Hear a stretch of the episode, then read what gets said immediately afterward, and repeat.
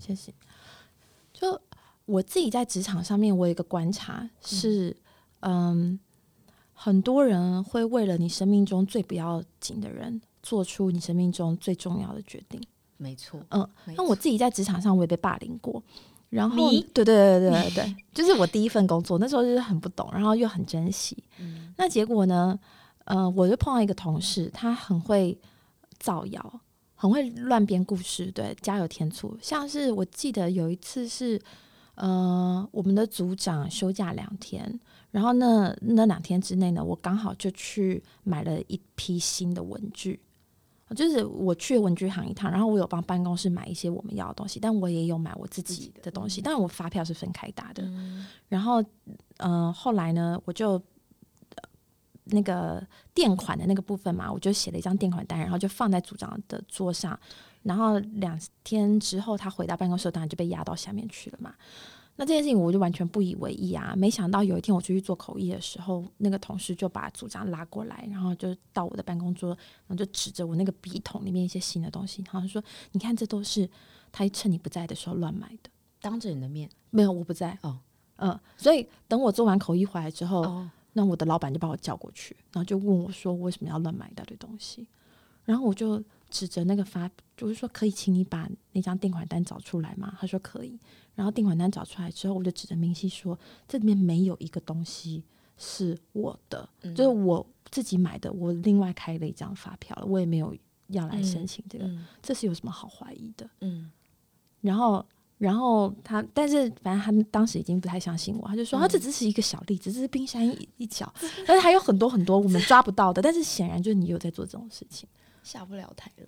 对然后那时候呢，我就记得我大概有三个月的时间吧，那就是我下了班之后，就是跟朋友吃饭，或是见到我男朋友，或者是有时候家人问我说你最近工作怎么样子，我都一直在重复这个人是对的捏造出来说谣言，就是他捏他跟别人捏造出来的说谣言，最后传到我这里，然后让我非常的困扰，因为我也不知道去跟谁解释。对，然后我就把他的这些故事全部都背起来，然后并且就是把它传送七七四十九遍给我身边所有人听。嗯然后我身边所有的人跟我讲，就说啊，你不要把它放在心上，你要，也就是说太多，就我身边的人跟我讲一些真理，我是完全听不进去，而这个谣言，我不但把它听进去，我还把它背起来，并且我还附送七七四十九遍。嗯，所以你看，我不就是被他洗脑了嘛？而且就是他如果要成立一个教派的话，我应该是大弟子吧？因为因为我竟然这么诚心诚意的去背诵他讲过的所有的话、哎、嗯然后就等我清醒的时候，我就觉得说，哇！而且我那时候就超想离职的，那是一份很好的工作，可是我超想离职。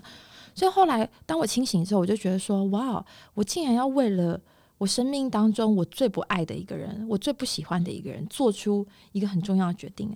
那后来，嗯后来就是我进到另外一个单位嘛，那那个单位里面非常非常多军官，我就发现哇，不只是我这个样子，很多人都这样子，就是说军官他们呃很年轻的时候就开始辜负他们的太太跟小孩了，因为他们就必须工作，呃花很多时间工作嘛，尤其他们经常是一个礼拜，比如说一到五都不在家，六日才能够回家的那种。那所以其实我相信他们在人生过程当中有非常多时刻是他们的太太或小孩曾经问过他说：“你要不要选择另外一条路？”可是他们就很坚持的走下去了。对，就是有可能比如说小孩生重病的时候。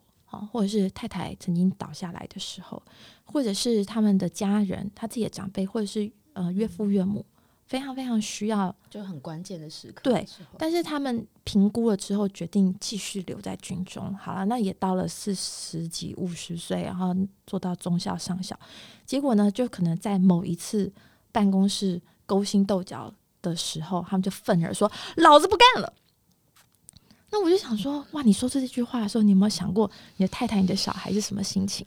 就是他们曾经用生命呼唤你选择另外一条道路，而你没有对对对对对，你没有办法做出这个决定。然后今天另外一个贱人在那边塞狼你，你就是说马上老子不干了。得到这个结果，对啊，那我就是好啦，就是我没有办法去评判你的这个决定。可是身为一个旁观的人，我真的觉得哇，你太太讲的都是屁话哎、嗯，嗯，就是你小孩那个呼唤对你来讲都就是我我我觉得在职场上面真的是很多人，他都是为了不重要的人做出最重要的决定。那这个就是因为那个不重要的人，其实在那个当下吸收他非常非常多能量。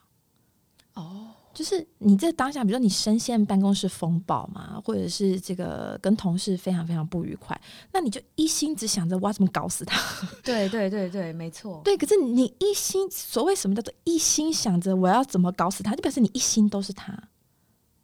对，那其实你没有心思照顾你自己，更遑论就是你你就被已经完全被吸进去。对，因为你心里只有他。嗯，你讲那个复数七七四十九遍，真的是真的是我们职场很常在发生的事情。对啊，那其实就是自己跟自己过不去。真的，嗯我想说这件事情两个礼拜前我已经听过了，我两两个礼拜后还在听这件事情。对啊，而且他背的越来越清晰，所有的细节越来越活灵活现。对然后就说：“我跟你讲，而且那时候什么表情、什么动作，然后用什么口气跟我讲。，”对啊，那其实其实等你清醒之后再回头来看，你就会觉得说，可是清醒很难呢。嗯，清醒不容易啊。当然，第一个就是你身边看有没有嗯道行比较高的朋友嘛，就比如说他嗯、呃职场历练比较多啦，还是他真的比较有人生智慧啦，那可以在旁边循循善诱。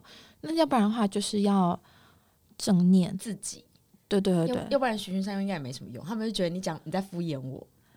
我记得我那时候有想要拉，但是我那个同事就是他，他跟我讲说，史上十大敷衍名句，第一名就是你不要对想太太，多。你呃就不要管他，就是什么什么，对他其实听不进去的。嗯，但我觉得就是正念冥想这也有帮助，可是当然不会速效，不是说我做了十五分钟说哦，我恍然大悟，就是 我我觉得对我觉得我觉得不会，尤其是呃深陷其中的人，通常执迷不悟嘛，所以就是你静坐十五分钟其实没有那么快那么快的。那再不然的话，就是我觉得去参加这种工作坊也很不错，因为你在工作坊里面跟去讲座不太一样的事情是，讲座它是提供一个万用的准则，嗯，那还有这些这些讲座里面内容，基本上是根据讲师他自己的嗯、呃亲身经历嘛。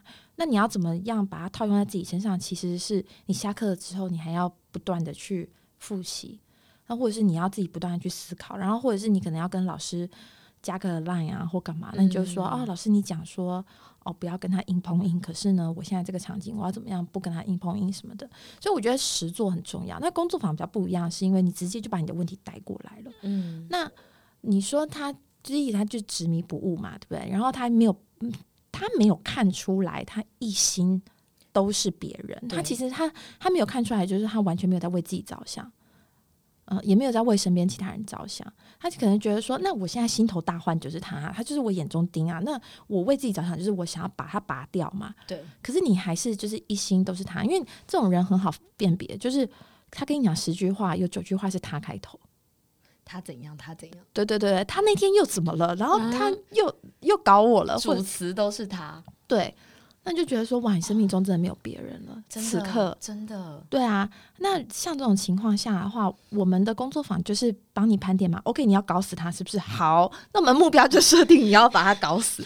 那你现在呢？你先来看看你，对你的需求是什么？嗯嗯嗯，把那个专注力跟焦点放回自己身上。对对，而且通常就是在工作坊引导里面，他很快就会看到，就是说搞死他只是你短期目标，你长期目标你不会想要跟他周旋二十年、三十年嘛，对不对？所以你长期目标还是你想要好好的做这份工作，或者是嗯，你想要这份收入。那既然他就是一份收入，也有轻松赚跟跟就是辛苦赚，对对对对对对对。赚每一分钱都觉得很痛苦。对啊，对啊，那所以当你看到长期目标的时候，你就会发现说，哦，这就是一个漩涡，或是这就是一个礁石。那既然我是船长，你要往它冲过去吗？就是你不用花尽所有的力气跟对那个路障对对干，对对对对对对对对对对对对对哇，真的是这样。是啊，有有，我觉得工作坊，因为它可以直接试用，你知道，把你的嗯你你学会的东西直接试用到你自己的你现在目前遇到的状况里面，嗯所以你很快就可以找到连接，怎么样去解套，对啊，或者试着解套。嗯嗯嗯，好，我们拉回来讲一下，就是我最近开了一个工作坊，叫做掌舵工作坊。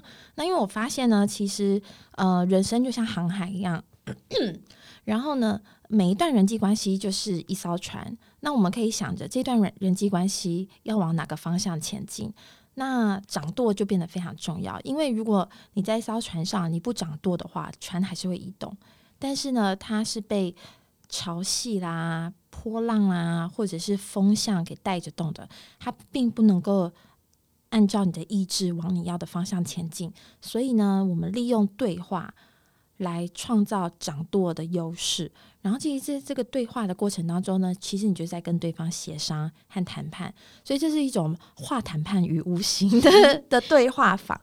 那呃，这个掌舵工作坊呢，目前已经开了四期了，然后就很高兴，就是嗯，每一次在工作坊里面，我们都会请大家把最近碰到的一些沟通上面的困难带过来，然后我们实际上利用掌舵。对话法来解决这些问题，看看。然后最后结束的时候呢，我们也会请大家要回去实做，看你是不是真的能够解决你的问题。那今天就很高兴，我们第一班的 Michelle 来到我们的我们的现场，要来跟大家讲一下他如何利用掌舵工作坊解决了他的一个心头上面的一个困扰。所以呢，那个我们要请 Michelle 先回到大概一个月以前，嗯，那时候你的问题是什么？然后给你带来什么烦恼？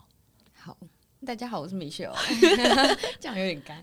就是我记得我那时候，呃，一个月前，因为我刚搬新家，然后那个时候，呃，我在搬家前的时候，我的前前屋主就跟我讲说，哎，这个因为在一楼，所以我的门口有两个就是跟海一样大的停车位是可以给我们停的。然后我就非常开心，觉得哇塞，太棒了这样子。然后因为我平常有呃。种种花的习惯，我就觉得哇，那就是可以，我一个停车位可以停，然后一个停车位可以种花，这样子太棒了。我想好，然后 就是在我要准备搬家的过程里面。某一天，我就我就看到了一台车，就停就是停在这两个停车位其中一格这样子。我想说，哎，这个这个，我可能要找一个时间跟这个车主讲这样。结果就在某一天晚上，我就遇到这个车主，我就跟他说，哎，不好意思，我我下礼拜几的时候几点到几点我要搬家，那我怕搬家公司的车进来可能会就是上下家具，可能也怕碰到你们的车，那是不是麻烦你这个时间可以先移走这样？然后对方就非常。不以为然的就跟我说为什么？对，他就非常的觉得为什么这样？我车停在这里，对我已经停很久了。这样，我就说哦，对对对，我我知道，但是因为我想说，就是怕撞到你们的车，这样也不好意思。他就说那你就小心一点啊。我说对，那我说有时候大型家具，就是你何必也要冒那这个风险？这样也不好啊，对不对？万一真的撞到，我们再再来讲那个赔偿也很麻烦。他就非常心不甘情不愿说哦。几点这样？然后我就跟他说：“哎，下午几点到几点这样？”然后他就说：“那几点过后我就会停回来。”嗯，然后那时候我的很硬，对，很硬。我心里面想说：“不对啊，前屋主跟我讲说这是我们的停车位，所以我就跟他讲说：‘哦，没有哦，因为后呃之后我搬进来以后，我们家也也会有车子要停，所以呢，就是呃我们家之后应该也会停这个车位这样。’然后他整个就整个抓狂，就是有点咆哮，就是说。这个车位一直都是我们停，而且这个车位是公有的，就是谁先抢到谁先赢这样，所以这不是你，这不会是你家的车位，嗯，这样。然后我就想说，天哪！我当下就是也解决，因为那时候已经是晚上了，就是我想说，算了算了，先不要跟他争辩这个，反正我就先让搬家公司那间车可以停就好，他也不可能在那里守株待兔，等我们搬完四小时以后立刻把车插进来。所以我想说，好算了，我就跟他说。没关系，就是那可不可以请你搬家那个时段先把车移走？嗯，然后他就心不甘情不愿的接受了这个建议，就确实是搬家那一天，而且他还不愿意马上移走，他是要我们看到车子来，对他看到车子来，然后叫我们要打电话给他，然后他拖了十分钟，他才愿意出现，然后把车移走。嗯嗯嗯，对。然后我为什么知道他拖了十分钟？因为他家就是他的，其实他们的办公室在我家旁边而已。嗯嗯嗯，所以他就是一直等着，他就是没有要立刻移走。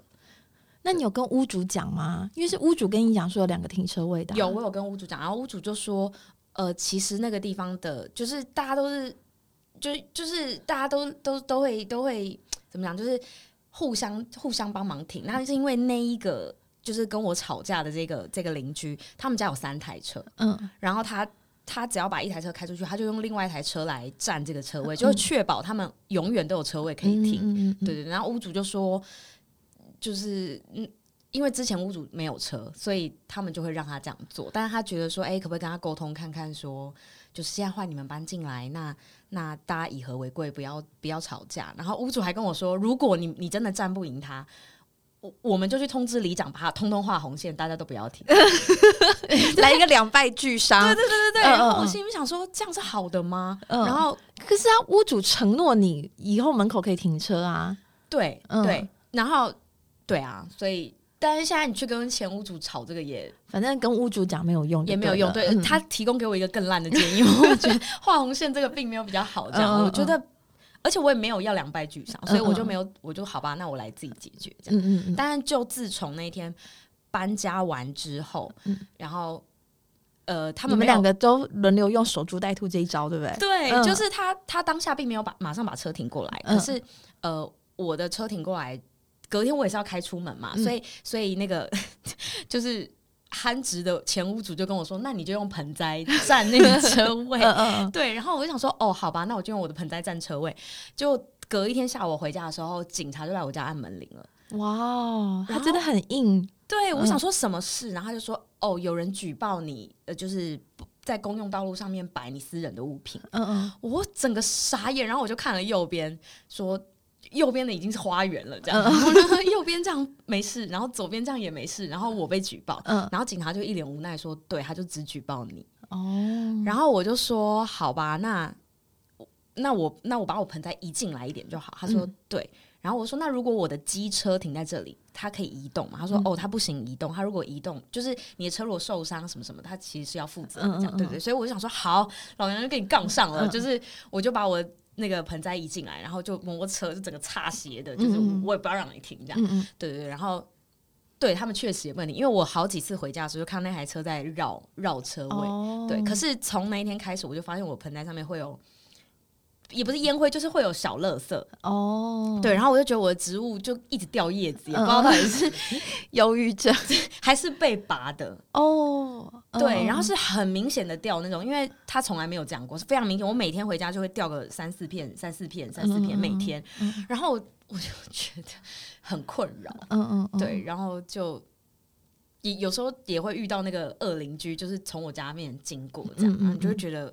反正我们就是一直攻防，只要听到有声音，我就在想说是不是有人移我的摩托车，然后。因此装了监视器。对我，我还装了监视器，因为我就想说，好，那我就装监视器。如果有人来移移我的车，我就立刻要跟他就是据理力争，就是哎，你为什么可以动我的车？什么车哪里有刮痕，一定是你做的，就是搞得我自己也很紧张。嗯。然后其实也有好好长好长一段时间，就即便他没有在停我的车位了，可是我。我觉得我也没有，我没有获胜的感觉，就是就觉得哇，就每天在很担心我的植物、我的车这样，很棒。就是为什么要来参加工作？对对对，就是哇，为这个我本来想说可以有很开心的那个，就搬新家总是会有一些憧憬，就没想到变成了一个还没搬进去就开始噩梦。嗯嗯嗯嗯，对，嗯。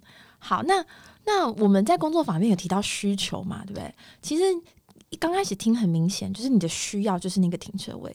可是到后面，就是你已经装了监视器啊，然后外面一有声响，你就要起来，然后你搬进新家也没有办法住得很愉快，然后甚至会担心自己的盆栽变成人家烟灰缸，或是别人报复的对象。所以这时候你的需求有变化吗？我觉得有，嗯，因为一刚开始我应该就想的很简单，我就是要那个停车位，然后车回来的有地方停，我可以不用找车位。嗯，可是我觉得后来演变到后面，就是哎，对他没有来停我的位置了，可是。可是也没有获胜，对对对，就是哎，我好像也没有因此觉得我得到我想要的，嗯，所以后来就在参加工作坊中，我有回去回想了一下，我这个车位对对于我来讲还有什么其他的意义？嗯嗯，我后来发现是一个隐私感跟一个安全感，就是我希望这个空间是我的，然后它是安全的，嗯嗯嗯嗯，对，然后它是可以不要随随便便就别人可以亲吻它或者 对它做什么，对我的盆栽做什么这样。哦，其实很多人想到协商或者是谈判的时候，都会想说我要牙尖嘴利，然后我要炮火猛烈，然后很多人想到谈判就觉得说我要比语速，就是看谁讲话讲得快，然后跟气场，就看谁讲话讲得大声。所以大家想到谈判都觉得说我第一个我要练习讲话讲得快，跟讲话讲得大声。那可是呢，呃，我觉得在我们的这个。呃，谈判的工作坊里面，我经常会讲到一件事情，就是不要赢了一场战役，但是输了整场战争。嗯嗯，比如说像你用这个摩托车跟监视器去巩固你的领土。对，就是看起来好像他也没得停，他也必须在那边绕。然后你看他那边绕的时候，有一种幸灾乐祸的感觉嘛，就哈哈哈哈。我我一刚开始有，可是后来嗯我其实有一点，我觉得我有一种另外的情绪是，今天我家的车也没有回来，就是其实如何不？和就是他其实可以不用在那样，但我也下不了台了，就是为了那时候那时候 就是嗯我想说我也。嗯谁叫你要呛我？谁叫你要报警？对你搞大家那么难看，我也没办法，这不是我愿意，对不对？对啊，所以这就是赢了一场战役，可是输了一场战争，因为你脸上好像就是暂时赢了，但心里很空虚。对，嗯嗯嗯。然后害怕这样。嗯嗯嗯，OK，所以我们先整理需求，需求其实是你想要一个住的安稳，对嗯，然后不要被邻居报复，这对样然后当然我们在的工作坊里面也会去提，就是那实际上要沟通的时候要用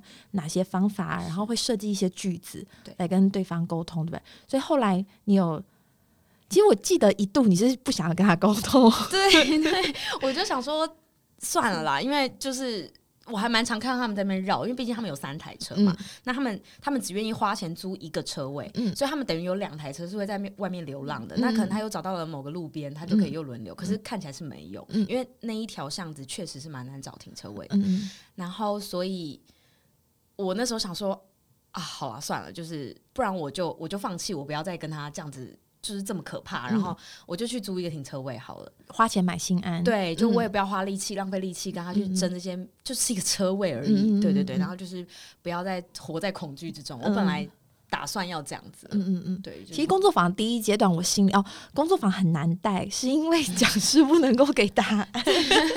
内心有选项，但不能说。对对对，但是其实我心里面有想过，就是啊，如果我是你的话，我就花钱了事，钱能解决的事情都有小事。我真的其实，在嗯第二次，就我发现我的叶子一直掉的时候，我真的想要花钱了事，因为我真的觉得这真的没什么。嗯嗯，然后我不想要每天花心力在这个没什么的小事上面嗯嗯嗯浪费我的能量。嗯嗯嗯，对，所以我就真的觉得就租车位就好了。嗯嗯，可是我又另外一个声音，我又觉得这感觉是某一种逃避。哦，对，嗯但当然他解决了我的问题，可是我在我我就觉得我好像没有想出一个更好的办法，至少嗯在跟邻居交恶这件事情上，它就是一个断点，他没有嗯，就是以后变成井水不犯河水。对啊，嗯嗯这样嗯好像我觉得有点可惜了，这个我跟他接触的机会。哦，OK，好，所以后来你想办法去跟他结束了。对，其实我印象很深，是因为那天工作坊结束的时候，我就会提醒大家说，大家回去练习哦，要用我们的这个对话法去跟你目前这个困境里面那个人去讲讲哦。然后就是米少就。低着头说东西，我想说哦，我要去跟他讲停车位的事情。对，因为我那时候想说。我们在工作坊里面有学到，就是诶，这个比如说这个需求里面有形的代表什么，嗯那对他来说代表了什么，然后对我来说代表了什么。然后我已经想好我的部分了嘛，嗯我想要的是一个安全跟隐私感，这样。那对他来讲，我一直在想说，对他来讲，这车位可能很重要吧？他嗯重要到他需要这样子跟我奋战，因为我如果要这么花力气的。去固守我的领土的话，他应该也要很花力气、花时间的去监视我什么时候在、什么时候不在，这样。嗯嗯我就觉得彼此很耗耗时间，嗯对，所以就是工作坊结束后，我就决定好，不然我要找一个好的时间，就去跟他谈谈这样。当他在流浪的时候，对，然后就就有一天是下下雨天，然后我就我就听到就是附近有在上下货的声音，嗯然后想说我就 太太太孬种了，我就打开我的窗帘偷看是不是他们这样，嗯就哎、果然是他们。那因为他们没有办法停我的车位，所以他们变成要停比较远，然后用哦，自己搬，对自己搬，然后用那个拉推车这样嗯拉一段，但是他们的那个器材可能就是虽然有遮啦，但是可是也就没有那么方嗯便。嗯嗯，对，然后我那时候就是说倾盆大雨吗？还是毛毛细雨？不是倾盆大雨，但是会湿，然后哦人也会湿，嗯东西也会湿，这样对。然后我就伸出援手的好时机。对，我就想说好，就今天了，就是工作坊跟宇宙给我的 sign 是今天，然后我就想说好，我就去开，我就 我就开门，然后我就我就说啊，你们需要帮忙吗？这样，嗯然后对方对方就非常冷淡，他就说闷对，他就想说你，他以为我的帮忙是指说我要去帮他搬这样，哦，对，他就说不不用、嗯。不用啦，这样，然后他们就继续，就是他连正眼都没有看，他说哦不用了，然后他就继续搬他们，他的那个语语气散发出来的感觉就是，你就不让我停，害我要走那 对，还还假好心，给我，对对对。对对对，然后我就说。哦，因为我家今天车也没有回来，所以你们要不要把车停？因为它等于是停在一个很尴尬的位置，闪双黄灯，嗯所以其实如果有警察来，他就必须要立刻把车开走。走可是他的东西搬到一半，嗯那我就说。你车停在那里其实也蛮不方便的，还是我家今天的车没有回来，你要不要就停我家的位置？然后你们这样搬比较快，你就可以赶快搬完这样。嗯然后他就有有点受宠若惊，他觉得这是真的嘛？然后他还跟我说，他还跟我说，那我搬完要把要移走。呃 对，然后我可是我觉得他讲这句话是一个呃示好的讯号，哦，因为如果如果他不就是我让他搬进来，呃，我让他停这个位置，然后就顺势就对他其实是可以顺势停下去的，嗯嗯嗯因为我拿他没辙嘛，是公用的停车位。对，所以我那时候就忽然哦他一点尊重你了，对，我就觉得嗯哇，你竟然会，我我示好了，所以他也愿意跟我，然后我就觉得、嗯对，那我等一下就要把握这个机会跟他谈，嗯。然后他就他就说他移走，我就说没关系，就是我家这几天车都不会回来，你们可以停，你你你你就停这样，嗯。然后他就说哦好谢谢，然后我就说不客气，我就进去了，嗯然后他们就搬搬搬搬完以后。我本来想说要等他们搬完，我要去找他们谈，就他就自己来跟我按电铃，哦，然后就说：“哎、谢谢你让我停车，这样。嗯那你们家的车什么时候回来？”嗯然后有商有量了，现在对，嗯然后说我要移走，我说哇天哪，就是原来这么弱，就 借一次就可以搞定，你早说嘛。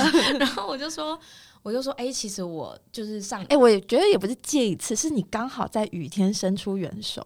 雪中送炭，对对对对对对，就是那个帮。助要来得及时。对对对对对 OK 嗯然后我就跟他讲说，哦，我其实一直很想要问你们，就是就是经过上一次我们就不欢而散嘛。那那因为我我之前的房东说，就是他们也愿意长期让你们听，我觉得你们应该是。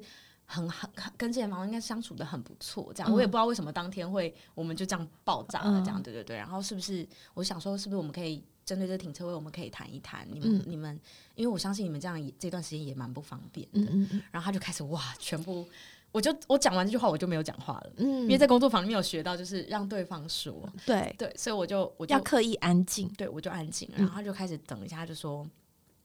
哦，因为他们在他们的公司在隔壁，然后他们是做那种类似像进出口的贸易这，那因为疫情的关系，所以他们其实公司的订单这样非常非常多，嗯然后他们呃又所以他们最近其实是生意惨淡，非常惨淡。那那那个时候我又忽然跟他们讲说，哎，这个停车位我要我要我要用了，嗯嗯，所以对他们来讲，可能他马上连接到就是哦，那我损失对我公司又要再支出一笔租停车位的费用，可是我的公司能不能继续营运下去，可能都是一个问题。嗯然后他就说，所以他就爆炸。他说他那天就爆炸，而且他就说我那天就是很急，看起来就是一副就是这车位是我的，他就觉得凭什么？惹。对，他就觉得他要跟我，他要跟我争争看看可不可以，嗯比我凶，然后我就会让步。嗯，就殊不知我也没有让步，我 就停了一个摩托车在那边，然后就觉得算了，他们也没有心情吵，所以他们就觉得不就算了这样。嗯但他们就是其实这对他们来讲，他们其实是很麻烦的一件事，因为就没有车位这样。对对对。然后我就听完他讲说，哦，我不知道，因为对我来讲，这车位只是让我方便而已，就是原来这个车位对你们来说会。会会会是这么大的影响，嗯会增加你们嗯公司的成本，我真的不知道。嗯这样，对，他就说哦，没关系啦，我们就是早一点回来绕，因为我们现在等于其实生意也没有那么好，那我嗯我们就是多花时间找车位这样。对，然后我就说，那不然这样好了，就是因为我我其实很希望可以跟邻居和平相处。那其实我家的车并没有那么长在这里，嗯就是那么长的停这个位置，还是说我们就。就是，诶，如果就你们就停，那如果我家的车有要回来，我提早通知你们，嗯对对对，然后我们再看怎么样协商，把这个车位发挥到最大效益，嗯这样。嗯然后他他就觉得不可置信，因为他就觉得说你们不是已经抢赢了吗？嗯就是对，然后然后你又这么低姿态来找我商量，嗯然后因为我讲完以后我就沉默了，然后他、嗯我觉得他应该是不知道怎么说好，所以他就在那个很尴尬的气氛里面，他竟然提议说。哦，那不然这样好了，因为反正我们公司就在旁边，然后就是如果就，而且我们现在很长时间待在办公室，就是如就是如果你花要浇水啊什么，因为你来不及浇，就是我可以帮你浇。我就说你怎么知道我会来不及浇水？他说因为我就我在监视你啊。对他其实就是在偷看我们什么时候出去，然后他就有看到我，其实很就是好几次早上，然后很慌张的浇花，这样嗯嗯他就说。就是 他就说你可以，我可以帮你浇水，然后但他没有承认他监视啊，他就说我有几次好像看到你花都土都干干的。这样，嗯 我我就想说哦好啊这样，所以所以后来其实我们是结束在一个我觉得还蛮开心的气氛里面，嗯。因为就是他也知道我在监视他，他也我也知道他在监视我，但是大家都没有说破。嗯嗯嗯，对，嗯。所以我们后来的状况就变成是，就真的是他的。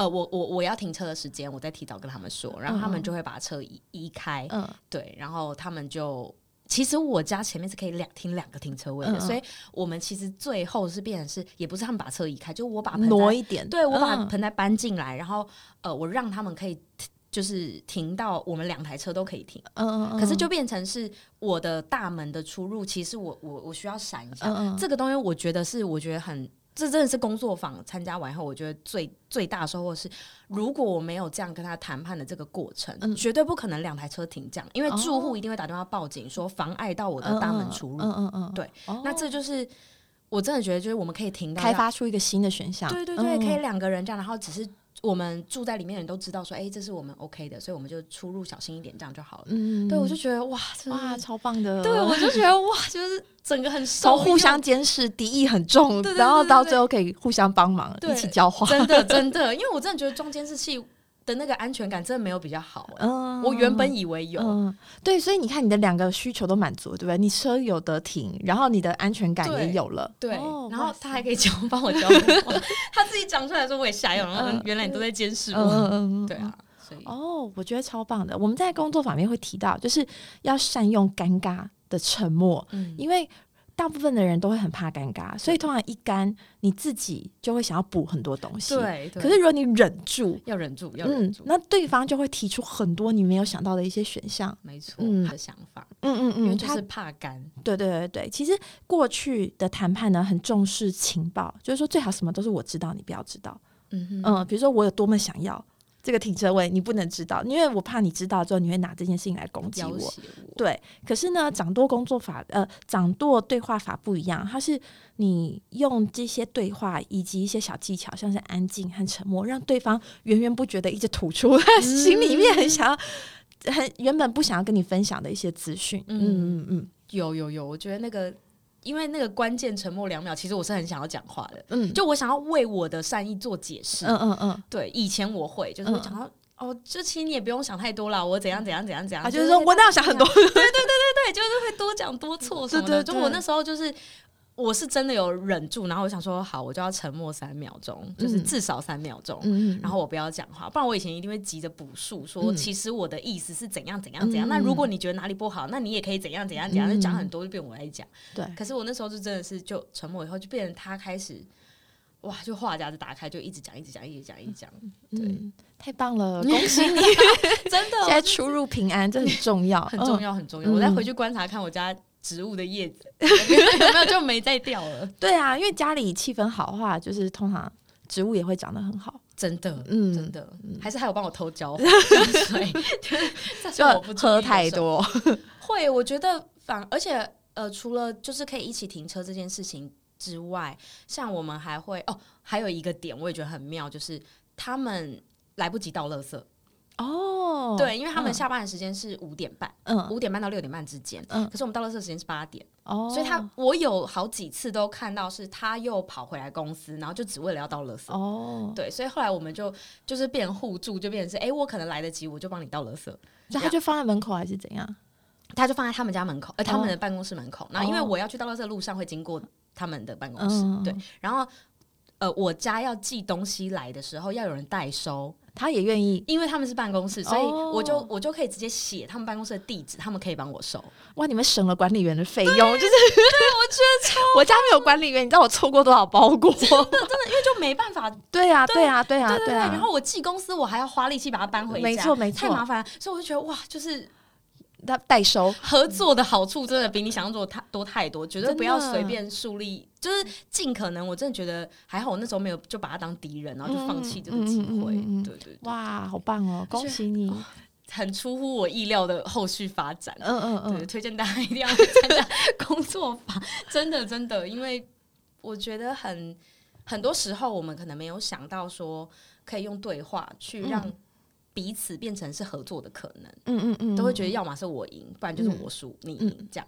嗯，对，对啊。而且其实很多谈判，它不是真的在谈判桌上，嗯，它其实就是在对话的过程当中，你就可以掌舵，然后让两个人一起往同一个方向前进我。下次来试试看买菜好了，好啊，因为我觉得菜市场菜市场是一个道场。真的真的，我真的觉得，嗯嗯对，嗯，你怎么彼此彼此那个创造双赢。对，嗯我，创造双赢这是有点被滥用，就是大家都讲的太太美好了，我觉得。对，或者是这个这个字被滥用到了一个好像就动不动就说啊，我们要来创造双赢。可是其实我觉得呢，呃，你如果懂得掌舵，会领航的话，确实是可以把大家都带到一个更美好的未来。嗯，让彼此都开心。对啊，对啊。好，你去菜市场多磨练一下，然后下次来上礼拜有，好可是那我不知道讲，我不知道这个算不算欸嗯，就是呃，我上礼拜要去买蒜，我不知道家庭主妇 这个 好日常的一个例非常子。非常就是买蒜，然后因为。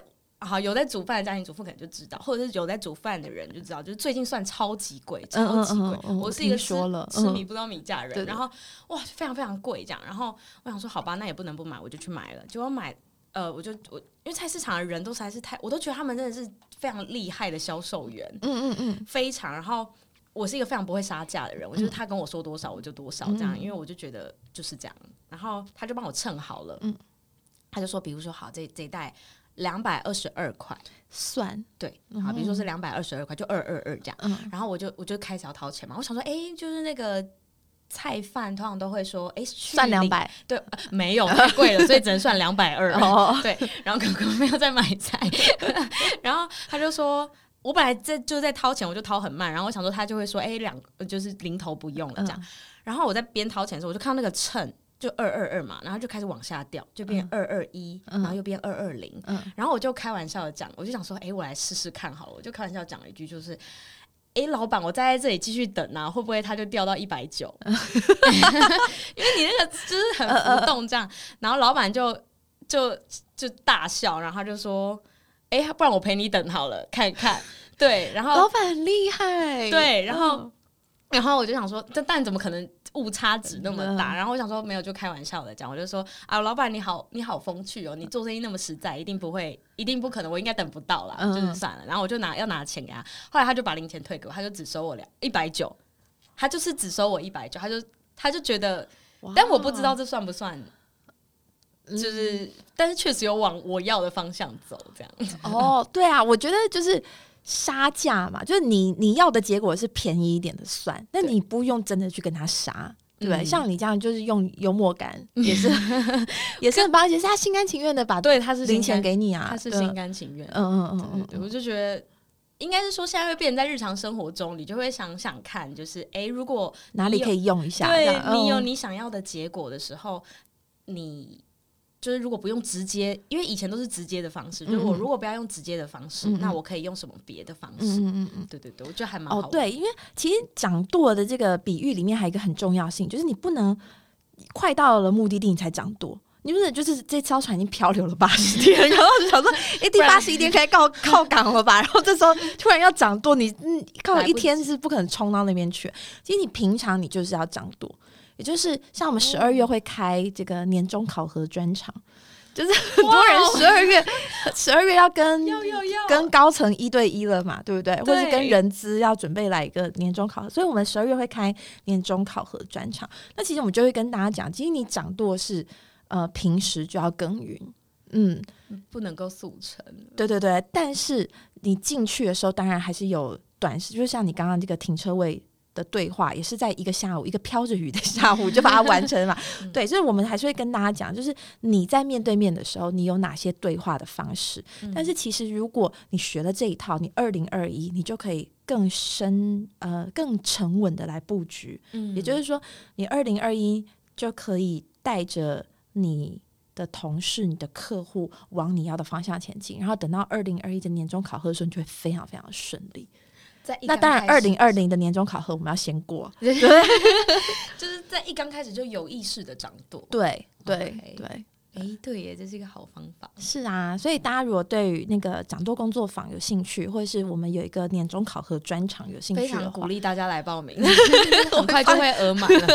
对我会放一个那个问卷链接给大家。嗯嗯嗯。非常好，因为它不止工作日常都我觉得婚姻感情就是，所以你再来要开 婚姻跟感情了吗？好期待哦。我们其实呃，除了这个专场之外，其他场就是大家都会带各自不一样的问题来，所以我们上一场也有就是纠结三十年的母女冲突。